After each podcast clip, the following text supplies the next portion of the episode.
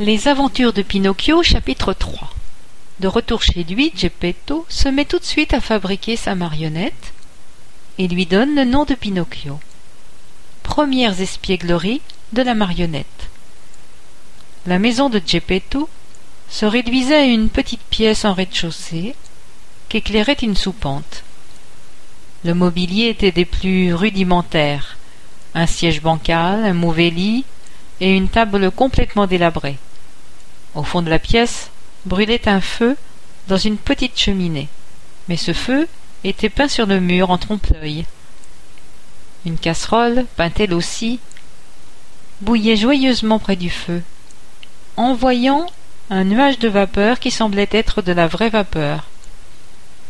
Arrivé chez lui, Geppetto prit sans attendre ses outils et se mit à tailler le morceau de bois afin de confectionner sa marionnette. Quel nom lui donner? se demanda-t-il. Je l'appellerai bien Pinocchio. Ce nom lui portera bonheur. J'ai connu une famille entière de Pinocchio. Le père, la mère, les enfants, tous cela coulait douce, et le plus aisé d'entre eux se contentait de mendier. Ayant trouvé le nom de sa marionnette, il se mit à travailler sérieusement. Il commença par sculpter la chevelure, puis le front et les yeux. Les yeux terminés, imaginez son étonnement quand il s'aperçut qu'il bougeait et le regardait avec impudence. Ses deux yeux, qui le fixaient, énervèrent Geppetto. Il dit d'un ton irrité Gros yeux du bois, pourquoi me regardez-vous ainsi? Pas de réponse. Alors il fit le nez. Mais le nez à peine fini commença à grandir. Il grandit, grandit, grandit tellement qu'il devint en quelques minutes un nez d'une longueur incroyable. Le pauvre Geppetto avait beau s'éreinter à le retailler, plus il le retaillait pour le raccourcir, plus ce nez impertinent s'allongeait. Après le nez, il sculpta la bouche. Mais la bouche n'était même pas terminée qu'elle commença à rire et à se moquer de lui. Arrête de rire, dit Geppetto, vexé mais ce fut comme s'il parlait à un mur. Arrête. Je te répète. hurla-t-il d'une voix menaçante. Alors la bouche cessa de rire, mais lui tira la langue. Geppetto, pour ne pas rater son ouvrage, fit semblant de ne rien voir et continua à travailler. Après la bouche, ce fut au tour du menton, puis du cou, du ventre, des bras et des mains. Les mains achevées, Geppetto sentit qu'on lui enlevait sa perruque. Il leva la tête, et que vit-il? Sa perruque jaune dans les mains de la marionnette. Pinocchio, rends-moi tout de suite ma perruque. Mais au lieu de la lui rendre, Pinocchio la mit sur sa tête.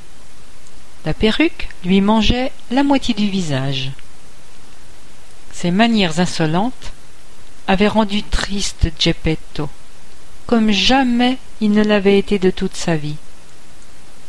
Il se tourna vers Pinocchio et lui dit Bougre de gamin, tu n'es même pas fini que tu manques déjà de respect à ton père C'est mal, mon garçon, c'est mal. Et il sécha une larme restait cependant à fabriquer les jambes et les pieds. Quand Geppetto eut fini, il reçut un coup de pied en plein sur le nez. C'est de ma faute, se dit-il alors. J'aurais dû y penser avant. Maintenant c'est trop tard. Après quoi, il empoigna la marionnette sous les bras et la posa sur le sol de la pièce pour la faire marcher. Mais Pinocchio avait les jambes raides et ne savait pas encore s'en servir. Geppetto le prit alors par la main et lui apprit à mettre un pied devant l'autre. Une fois ses jambes dégourdies, Pinocchio commença à marcher tout seul. Puis il se mit à courir à travers la pièce. Finalement, il passa la porte de la maison, sauta dans la rue et s'enfuit. Et le pauvre Geppetto de courir derrière lui sans pouvoir le rattraper, parce que ce polisson de Pinocchio filait en bondissant comme un lièvre. Ses pieds de bois frappaient le pavé de la rue en faisant autant de tapage que vingt paires de sabots. Arrêtez-le Arrêtez-le criait Geppetto. Mais les gens dans la rue, voyant cette marionnette en bois, cavalant comme un cheval arabe, étaient enchantés de la regarder. Ils riaient, riaient. Vous ne pouvez pas savoir comme ils riaient.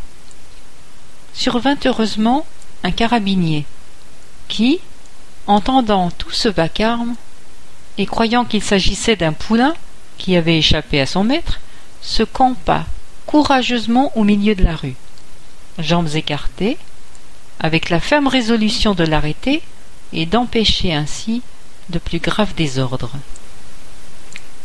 Quand Pinocchio se rendit compte que le carabinier barrait la rue, il tenta de le tromper en lui passant entre les jambes. Mais sa tentative échoua. Sans bouger d'un pouce, le policier l'attrapa carrément par le nez. C'était un nez tellement démesuré qu'il paraissait n'exister que pour être attrapé par les carabiniers. Et le rendit à Geppetto, qui, en punition, décida de lui tirer les oreilles. Mais imaginez sa tête quand, cherchant les oreilles, il ne les trouva pas. Et savez-vous pourquoi? Parce que, dans sa précipitation, il avait tout simplement oublié de les faire. Il le saisit donc par la nuque, et tout en le ramenant à la maison, lui secouait la tête et le menaçait. On rentre. Quand on sera rentré, on réglera nos comptes. À ces mots, Pinocchio se jeta par terre. Il ne voulut plus marcher. Immédiatement, curieux et badauds se rapprochèrent et commencèrent à former un cercle autour d'eux. Chacun donnait son avis, certains disaient Pauvre marionnette, elle a raison de ne pas, pas vouloir rentrer. Qui sait si elle ne serait pas battue par ce diable de Geppetto? Et les autres, malicieusement, en rajoutaient Ce Geppetto semble un brave homme, mais en vérité c'est un vrai tyran avec les enfants. Si on lui laisse cette marionnette, il est capable de la mettre en pièces. Ils firent et dirent tant et si bien que le carabinier libéra Pinocchio et conduisit en prison le pauvre Geppetto. Incapable de trouver les mots pour se défendre, il pleurait comme un veau et, tout au long du chemin, murmurait en sanglotant Sale gamin Et dire que je me suis donné toute cette peine pour fabriquer une marionnette bien comme il faut. Tout reste à faire. J'aurais dû y penser plus tôt. Ce qui arriva ensuite est une incroyable histoire.